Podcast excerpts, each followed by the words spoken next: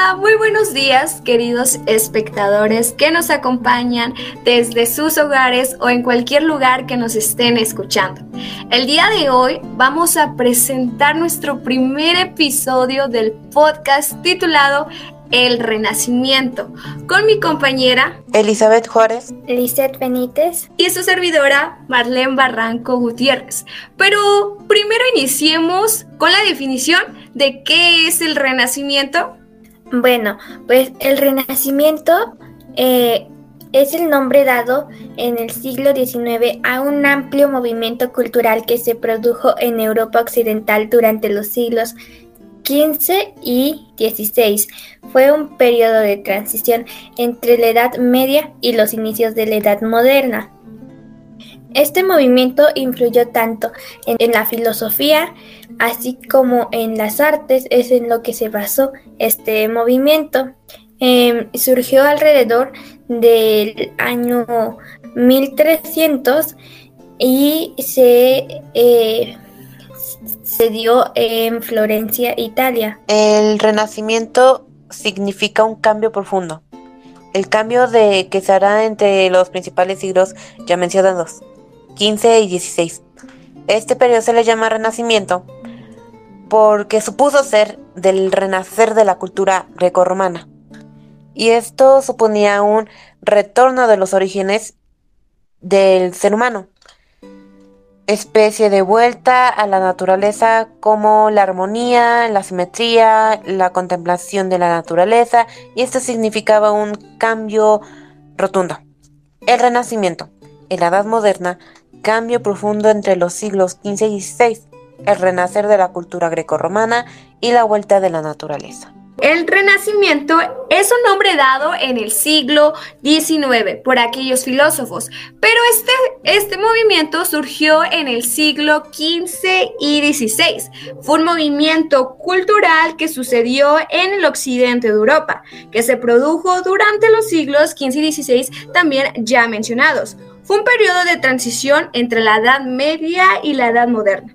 Florencia fue el lugar de nacimiento y donde se desarrolló todo el movimiento hasta expandiéndose en toda Europa.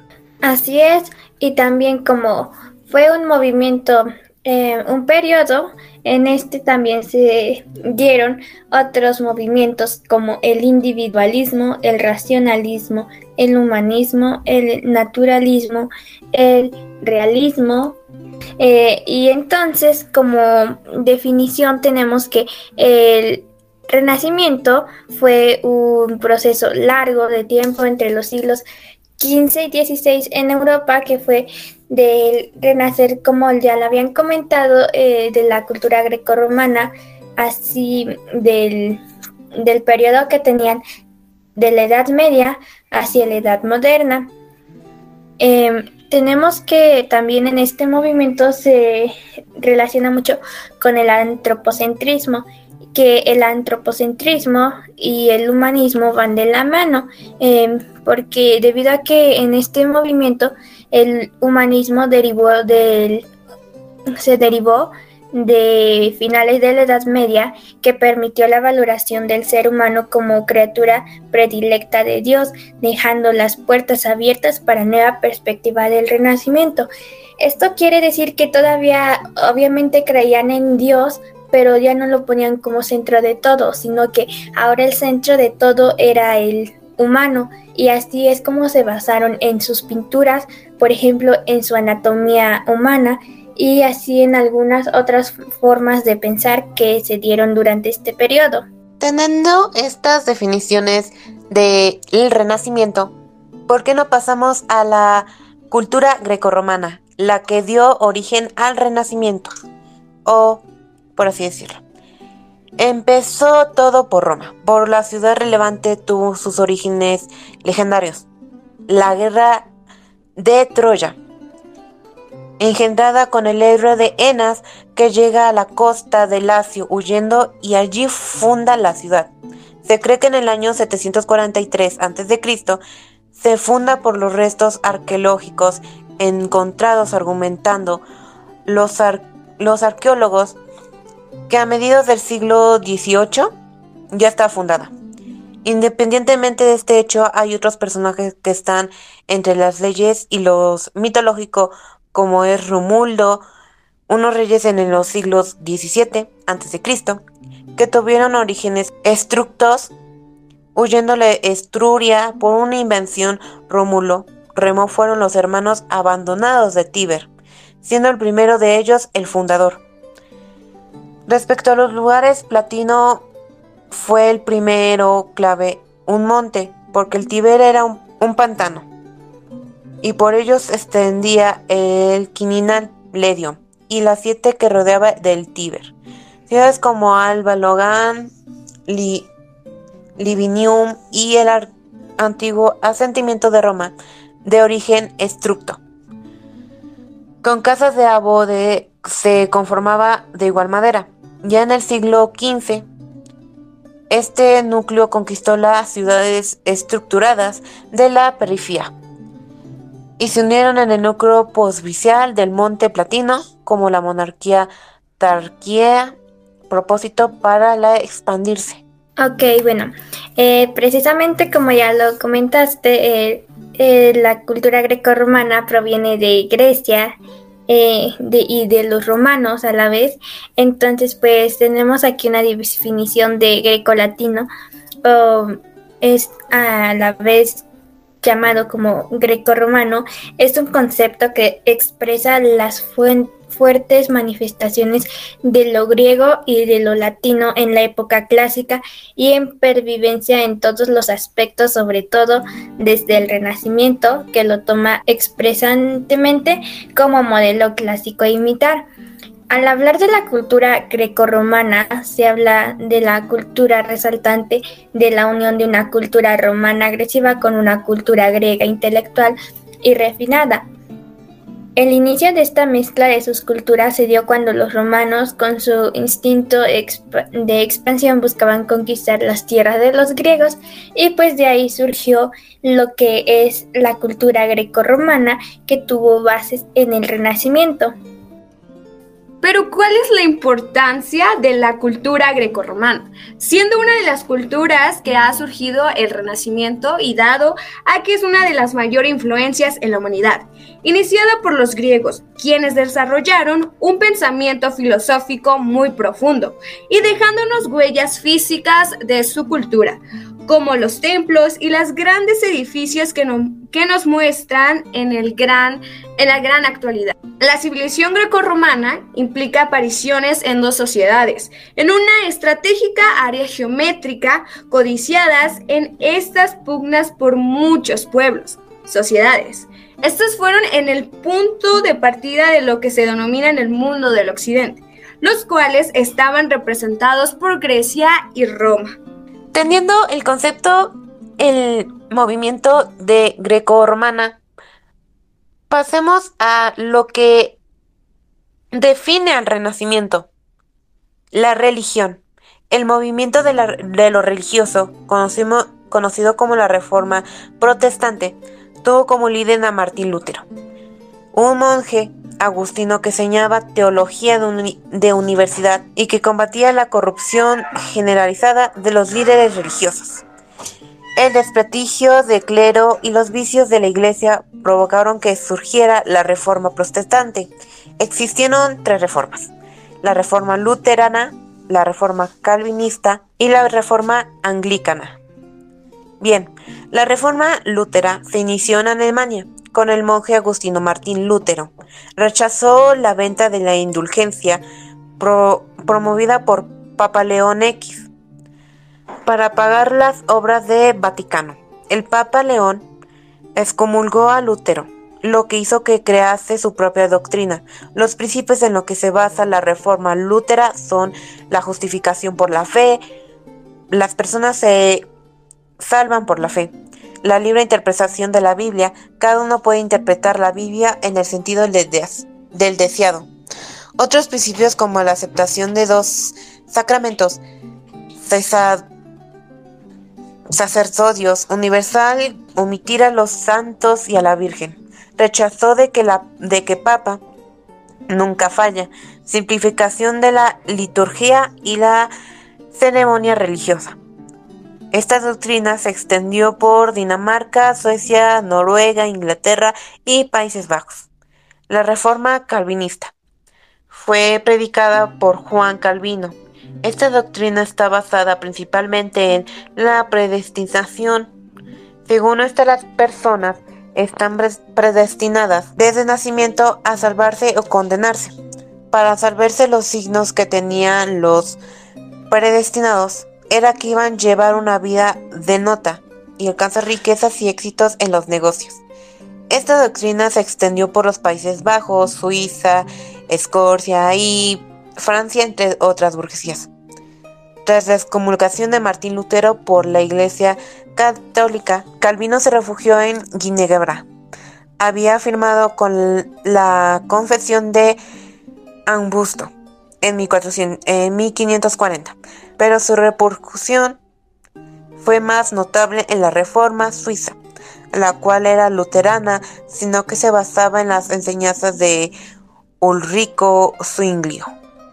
La tradición reforma fue desarrollada por teólogos como Martín Bucer, Prieto Martire, Ulrico Teodoro, etc. Precisamente como dices, la reforma fue un movimiento en el cual estuvieron involucrados tres personajes importantes y pues en esta reforma, eh, hablando en términos generales de las tres, eh, fue, generó una división en el seno de la Iglesia Católica de la época y así dio origen a las distintas iglesias que comparten el protestantismo y pues la segunda rama del cristianismo a nivel mundial que pues son las que acabaste de mencionar. Eh, la reforma surgió también como consecuencia del descontento que en distintos aspectos generó en la población europea en el modo de que la Iglesia Católica administraba la religión. Se manifestó en una revisión de los preceptos católicos frente a dicho a lo dicho por las Sagradas Escrituras.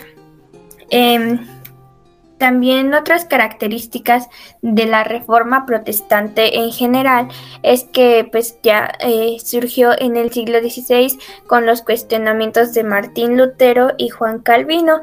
También propuso retomar el espíritu original del cristianismo, del cual el catolicismo se habría apartado para esos entonces también estuvo en contra de la corrupción y la falta de fe de muchos de los sacerdotes católicos y propuso el regreso de la Biblia como único camino verdadero hacia Cristo. Ello permitió que el surgimiento de múltiples traducciones de la Biblia a idiomas locales.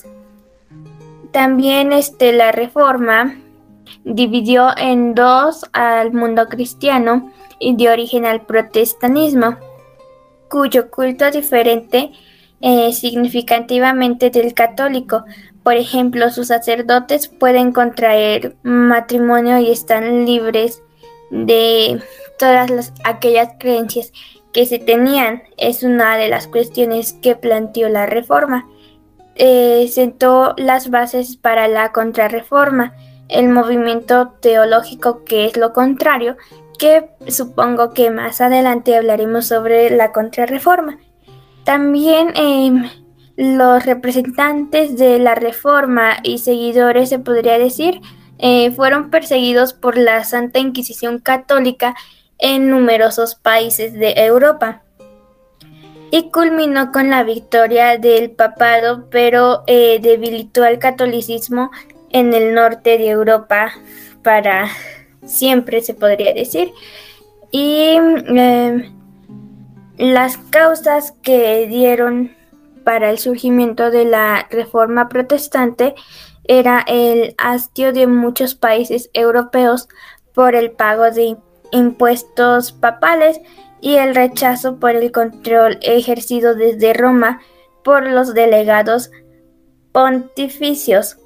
Eh, también los abundantes acusaciones de corrupción, falta de fe y mala voluntad hechas contra la Iglesia Católica. También la promulgación de los estatutos de Mortain de 1279, de Provisors en 1351 y Premunire en 1393 que redujeron en algunos países el control de la Iglesia sobre el control de las tierras.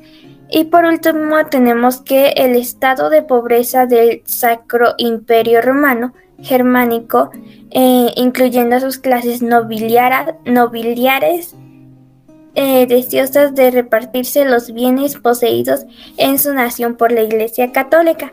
Y por último tenemos, bueno, eh, en términos generales de las tres eh, divisiones de reformas protestantes, sus consecuencias eh, fueron que la reforma protestante fue un evento de enorme significación en la historia cultural de Europa, por ende eh, de todo Occidente.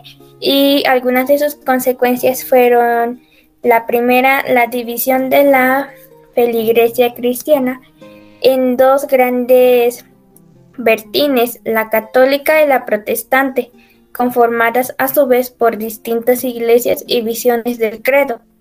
Eh, la segunda mm, consecuencia fue el alejamiento cultural de los países de la Europa mediterránea y católica de los países protestantes del norte y la tercera un profundo cambio cultural los valores y la filosofía de las naciones protestantes, muchos de los cuales influyeron posteriormente en el surgimiento del capitalismo. Y por último, el la última consecuencia fue el surgimiento de la contrarreforma como movimiento opositor a la reforma, lo cual tuvo enorme influencia en la cultura de la América hispana. La religión en el Renacimiento se produce un proceso de secularización tanto el pensamiento como en su actitud ante el mundo, lo que implicó la irregularización o el ateísmo, que son fenómenos raros en el Renacimiento.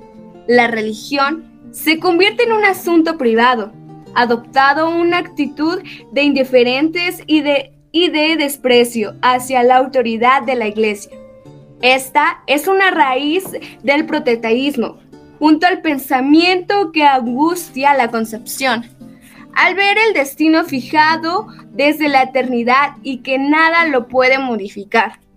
Esta concepción del hombre es antirracista y antimoderno.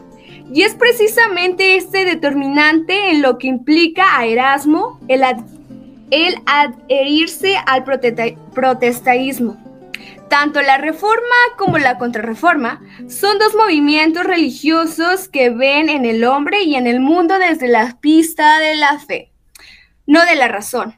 El hombre renacista adopta una actitud racional ante el mundo, pero sin abandonar la fe, religión. Esta actitud está en línea con la atracción clásica y su línea fue el del retorno a los clásicos, lo que permite sustituir el principio de la autoridad método medieval, por el libre investigación.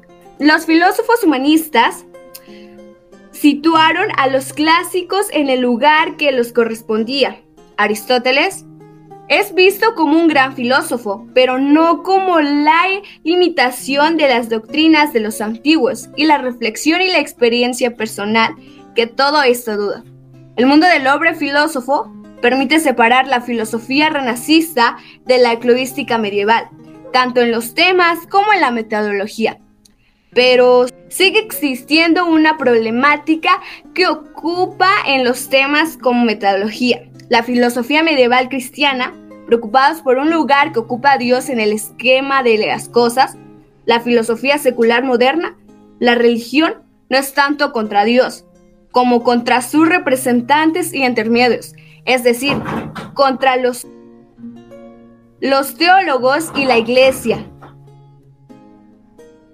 En el Renacimiento se dio una importancia al hombre, a su dignidad y a su lugar predistado en el universo.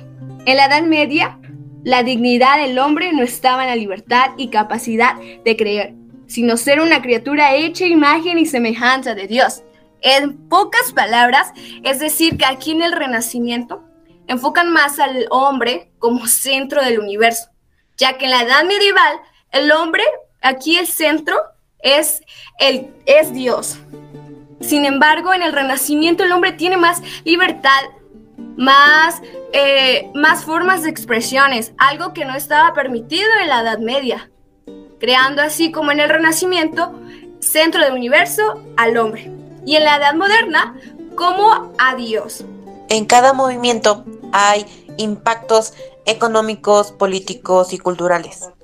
Por ejemplo, en el Renacimiento, a lo largo de los siglos XV eh, fue el feudalismo. Comenzó a mostrar claros signos de, desmoronamiento a pesar del persistente de la sociedad de tres estámenos, definidos como la nobleza, el clero y el estado llano. Se logró apreciar que esta separación no era tan rígida como lo que fue en la Edad Media, ya que la adquisición de la riqueza y bienes permitieron una cierta movilidad en escala social, y aunque la nobleza continuaba siendo propietaria de grandes extensiones de la tierra, lentamente fueron perdiendo poder económico y militar. A esto además hubo que sumarle el, auge de las ciudades, que significó la aparición de nuevas actividades económicas y el surgimiento de una nueva clase social, conocida como la burguesía. En definitiva, en definitiva, sería el campo de cultivo, perfecto para una nueva concepción de cultura que se conocería como Renacimiento. Así durante el transcurso del Renacimiento se empezó a romper con la unidad que extendía en Europa, fruto de la descomposición del antiguo sistema feudal, dándose inicio en la época de los absolutismos y nacionalismos.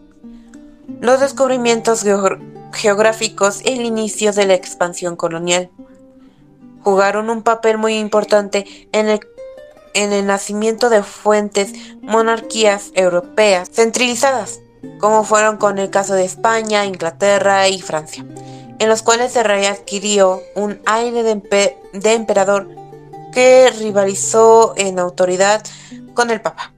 Sin embargo, en el caso de Italia, esta continuó dividida en pequeñas ciudades o estados que rivalizaban entre sí y que pronto estarían en un proceso de, decadencia,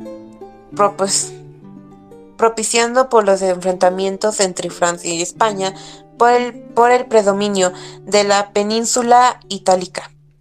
Para evitar esto, los pensadores italianos se compartieron a favores ciertas virtudes sociales que tenían la relación con asuntos morales y políticos. Los gobiernos que por su parte se mostraron favorables de, impulsar los valores nacionales para poder conseguir más, más adeptos. La religión, por su parte, también se unió a este sentimiento por interés político. Además, hay que mencionar que todo este crecimiento del nacionalismo también se nutrió entre otros factores como la economía y la lingüística, siendo este último muy, muy caracterizado, ya que con la aparición de las primeras gramáticas muchas lenguas nacionales desplazaron al latín. Cabe mencionar que los nuevos descubrimientos geográficos abrieron nuevos mercados y, y consiguiente nuevos conflictos y tensiones internacionales. La aparición y el desarrollo de la filosofía política durante el Renacimiento estuvo estrechamente relacionada con la crisis religiosa surgida de la Reforma protestante el urge de la burguesía en las ciudades y el pensamiento renacentista. La Iglesia comenzó a perder el poder político que ostentaba en Europa desde, desde la coronación de Carlomagno. Pero en el siglo XVI, algunos pensadores escolásticos consideraron que tenía que ser separado la filosofía de la teoría, ya que eran doctrinas que trataban asuntos totalmente diferentes. Cuando esta separación se hizo efectiva, se dio orígenes de la filosofía política renacentista, la cual se agrupaban según el pensamiento realista o idealista. Por un lado, este realismo político o este aspecto político que se basaba en la lógica de la exigencia del orden establecido la descripción de cómo funcionaba el sistema y las recomendaciones a la hora de intervenir, representando por el italiano Nicolás Maquiavelo. Por otro lado, el, idealismo político consideraba de que se decía crear un estado ideal que tuviese accesorado por un buen filósofo y fue representado por Tomás Moro. Por último, cabe mencionar que también Erasmo, gran humanista, que criticará los excesos y abusos de poder cometidos por los gobernantes sobre los hombres. Ok, entonces, algo que se nos olvidó mencionar, pero creo que es importante eh, recalcarlo, es que el Renacimiento no solamente fue un periodo así que duró del siglo XV al siglo XVI y ya, sin embargo, este periodo también se dividió en tres partes, así como recuerdan que la Edad Media se dividió en Edad Media Alta y Edad Media Baja, así también sucedió con el Renacimiento. Renacimiento, eh, su primera parte se llamó el Trecento, que fue del siglo XIV, porque eh, algo que no es muy común que sepamos, pero sin embargo el Renacimiento em, tuvo sus inicios eh, aunque fueran mínimos en ese tiempo, pero sí surgieron, estuvieron presentes en ese siglo que fue en el siglo XIV. Luego el segundo periodo de tiempo eh, se le denominó el 480 en el siglo XV y aquí fue donde sí se desarrolló el antropocentrismo, que es como ustedes han estado mencionando sobre en el que ya no se creía del todo eh, a Dios como centro del universo y se consideró al humano o al hombre el centro de todo. Eh, también aquí en, este, en este periodo surgieron las estructuras o construcciones de iglesias y palacios que es como lo conocemos ahora em, se dieron durante el 480 y también así como tenemos que en este periodo se desarrolló la pintura principalmente basado en la naturaleza de, del hombre y su anatomía uno de los principales este, artistas de esta de este periodo fue como Leonardo da Vinci. Y por último, el último periodo que se dio del Renacimiento fue el 500, que fue de la primera mitad del siglo XVI. Y en este periodo me parece que se construyó la Basílica de Italia. Entonces, pues esos son los eh, digamos, de las épocas del Renacimiento en general. Y ya que hablamos ah, sobre la religión, ¿por qué no ahora vamos a su situación política de, del Renacimiento?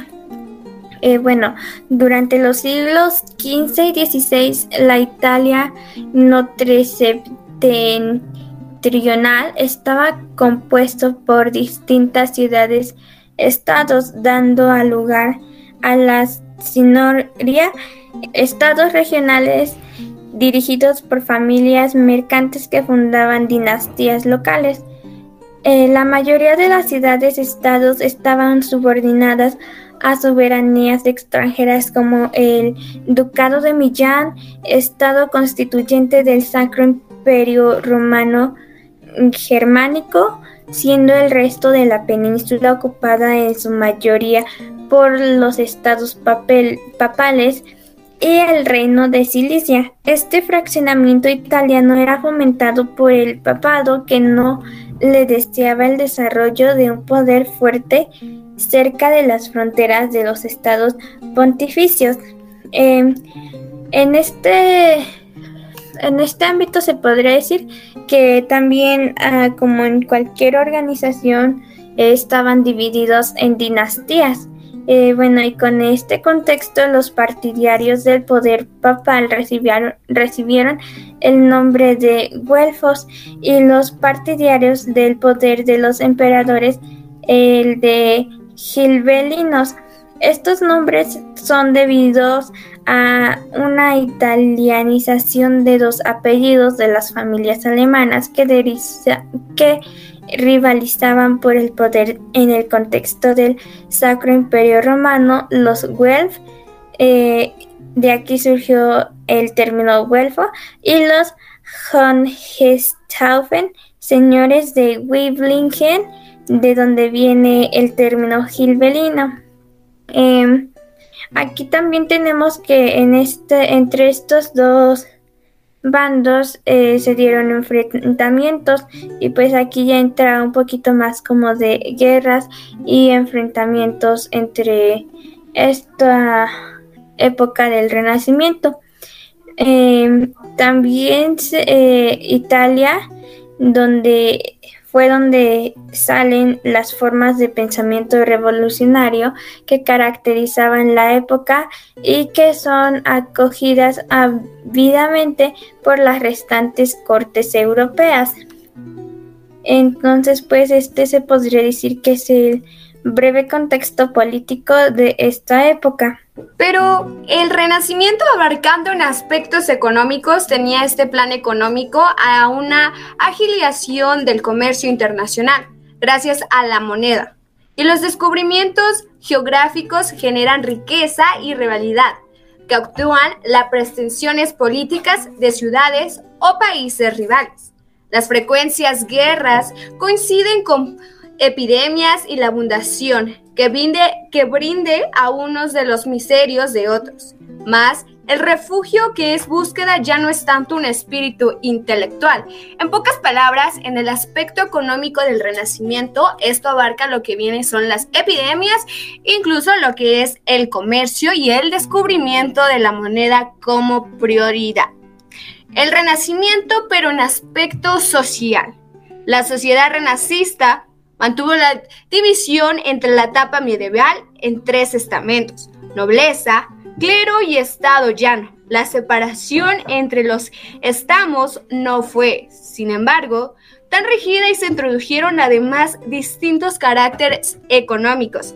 Así, dentro del estamo de la nobleza se distinguía entre grandes títulos caballeros e hidalgos, según cuantía de sus rentas. Ok, ahora el renacimiento en aspecto cultural. El renacimiento se distinguía por presentar las siguientes manifestaciones. Por el nacimiento del Estado como una obra de arte, como una creencia calculada y conciencias que busca su propio interés. Por el descubrimiento del arte, de la literatura, de la filosofía, de la antigüedad.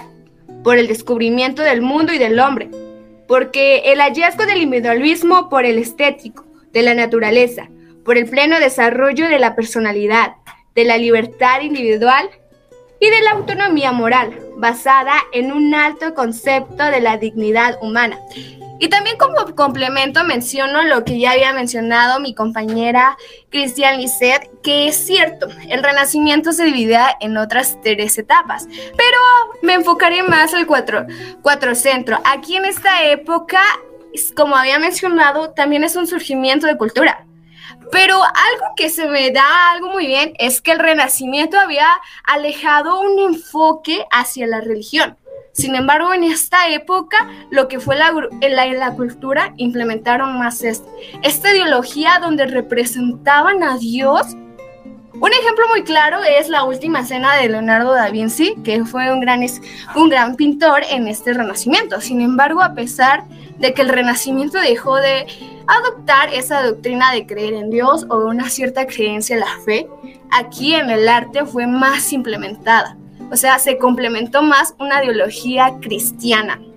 Es decir, en el arte no se abandonó por completo lo que es la fe hacia Dios. El impacto en el Renacimiento. ¿Qué impactos tuvo el Renacimiento en actualmente en nuestra historia? En la historia de la humanidad ha surgido diferentes movimientos, pero sin duda uno de los más influyentes y que generó más cambios y avances fue el Renacimiento tuvo lugar en casi todo un continente europeo. No es de extrañar el nombre, una época que buscaba renovar e investigar en los conocimientos. los paradigmas y no solo eran sectores de la ciencia, sino también en el arte. Fue un periodo de transición entre la Edad Media y la Edad Moderna, que comenzó en la ciudad de Florencia e Italia, en el fruto de difusión de ideas de humanismo. Con este periodo se instala una nueva forma de entender el arte. Ya no están controladas por los gremios y comienza a aparecer la figura de los artistas genios, por lo que ya no están en el anonimato. Tienen fama y son reconocidos, además de surgir en el taller del maestro, donde, se encontraban quienes quieren ser artistas y se hacen encargados de clientes. La burguesía, la iglesia y la monarquía protegen a los artistas, ya que se dan cuenta del barrio y propaganda que pueden generar en estos. En el arte se intenta tomar conciencia del individuo al que, se, estudia tanto física como psicológicamente. El saber es respetar el conocimiento y el estudio de la autonomía, cuando la concepción del hombre era lo más importante, sin ir más lejos, el centro del mundo. Además, los genios no solo dominan la pintura, sino muchas áreas de conocimiento, donde el artista también es inventor y científico. Dentro de los personajes multifacéticos que marcaron la época estaban Leonardo da Vinci, Michelangelo, Donatello, Sandro Botticelli y Rafael, entre otros que nos dejaron un legado inspirador como es la escultura y la pintura. La pintura era caracterizada por el naturalismo y perspectiva, donde en Flandes se vivieron los más grandes avances, como descubrieron la técnica del óleo. El clasicismo, el estudio de la expresión, el, el estudio de la expresión, la luz y los claroscuros son los elementos predominantes y los soportes son desde tales a enormes paredes, tablas y hechos. Especialmente admirables e importantes son la Gioconda y la Última Cena de Leonardo da Vinci. La Escuela de Atenas de Rafael Sanzio y Capilla Sistina de Michelangelo. La aparición del Renacimiento fue muy importante para nuestra humanidad, porque en estos tiempos se obligaron a pensar, replantear, experimentar y explorar todo lo que ya conocían y querían conocer. Buscar nuevas respuestas a las infinitas preguntas que rodeaban el mundo y el ser humano. Se escapa de las se escapa de las costumbres antiguas y medievales. Ya se encuentran nuevas formas de hacer arte, economía, política, emprender estos intelectuales y artistas que marcaron un antes y un después. Surgen nuevos pensamientos que ponen al ser humano en otro umbral, lejos de, del atraso pensamiento en el que estaban inmersos. El impacto del, del renacimiento fue significativamente en el espacio y de la vida del hombre. Como menciono, hubo claros cambios, los cuales implicaron una mejora de vida de las personas, pues se realizaron avances en la astronomía, en la ciencia, se cree la imprenta, la, la imprenta, etc. Además, durante ese tiempo, el hombre era libre, de seguir su propia conducta y destino. Podría tener sus propios pensamientos y punto de vista. Asimismo, cabe recalcar que el humanismo se destacó por resaltar la cultura clásica. En su arquitectura, literatura, arte, etc. Por ejemplo, algunas obras que son muy, también muy populares, que es la de Homero, Aristóteles, Virgilio, Virgilio sirvieron como modelo para la educación renacentista, que lamentablemente no todos podían acceder a ella. Para resumir, algo del renacimiento que es el significado de un cambio de la vida del hombre, la vuelta a lo clásico, un impacto en la sociedad, económico, político, intelectual, etc., donde surgió el humanismo como una nueva ideología y concepción del ser humano. Años atrás, Dios era el centro universal. Las, todas las cosas estaban ligidas a la religión. Pero con la llegada del Renacimiento, ¡boom! El ser humano es más libre. El ser humano ya se centra como todo el universo. También hubo inventos en el método científico que nos acompañan hasta hoy, donde los ñangare, ñangaros de la segunda ciencia de la psicología encontraron la perfecta excusa para todos los comportamientos errados. Pero también hubo eh, redescubrimientos y popularización de la cultura clásica con la suerte de la contemporánea, inventación y el rápido desarrollo de la imprenta, y como consecuencia la extracción de la misma y la apertura a ideas nuevas, con la consiguiente investigación analítica de las investigaciones medievales, creando un hecho capital, los primeros descubrimientos de la ciencia moderna, que ya había mencionado, se anuncian y se encuentran sus principios fórmulas en los entre los medios donde se distinguió entre la razón y la fe. Guillermo de Occam muestra una gran afán por el hecho concreto y por la particularidad, dando lugar a un empirismo racional, el conocimiento intuitivo, sensible. Es el único que nos permite alcanzar lo existente y los hechos. Lo que se trata de alcanzar, ante todo, no es ya la ciencia de lo general, sino la evolución de la partida. Si es quizás excesivo afirmar que el ocamismo haya sido el origen de la ciencia moderna. Sí es cierto que era un terreno favorable al desarrollo de la ciencia basada en la observación. Otro ataque a la constitución del siglo XVII surge un famoso introducción de la nueva mentalidad, Petrarca, enemigo declarado de los llamados dialectos procedentes de las enseñanzas de la Universidad de París, que no conocía a fondo o incluso menospreciaba la cultura, la cultura clásica latina. ¿A qué nos referimos con la cultura clásica latina? También hace referencia a la cultura greco-romana.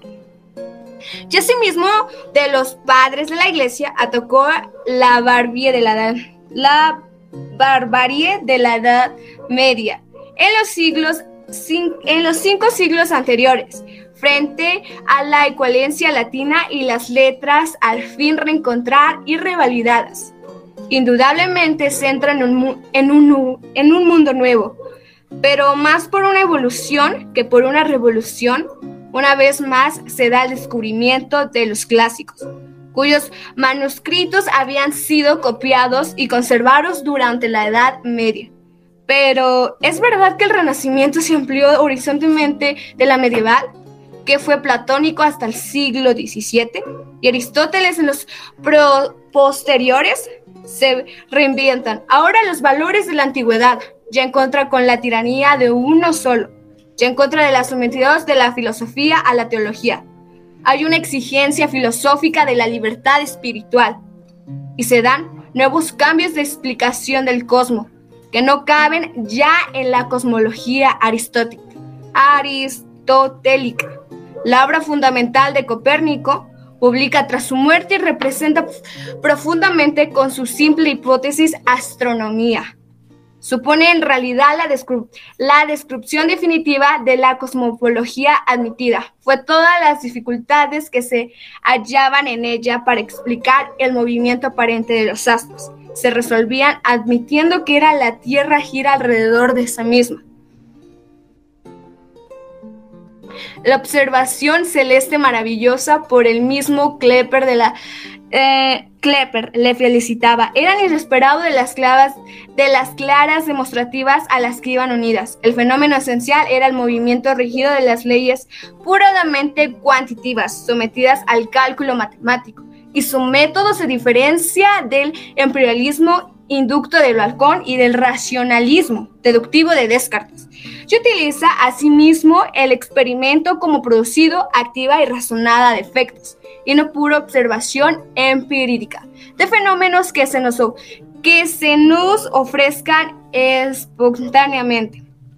Como dice Kant, la razón debe abrirse camino y obligar a la naturaleza a contestar a sus preguntas.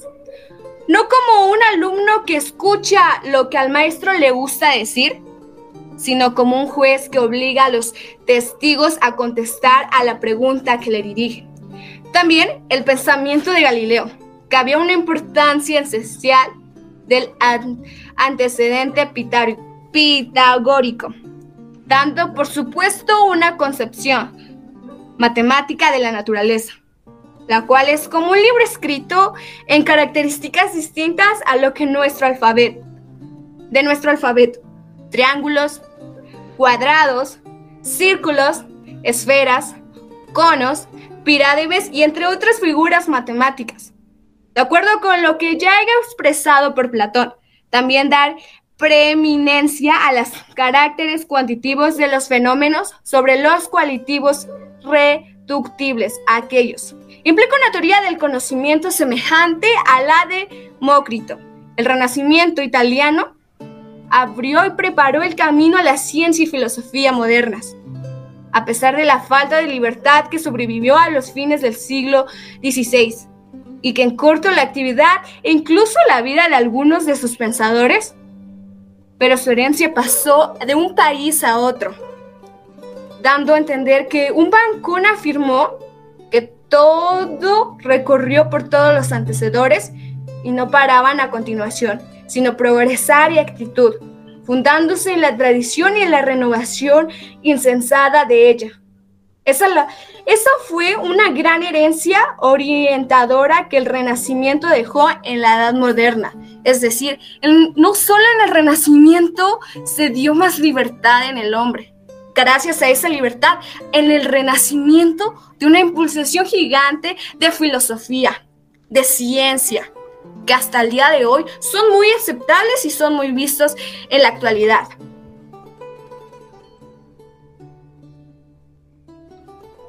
En conclusión, fue literalmente una explosión donde aparecieron grandes pensadores, filósofos, científicos, artistas, hombres exploradores que querían empaparse de conocimiento y nuevos rumbos.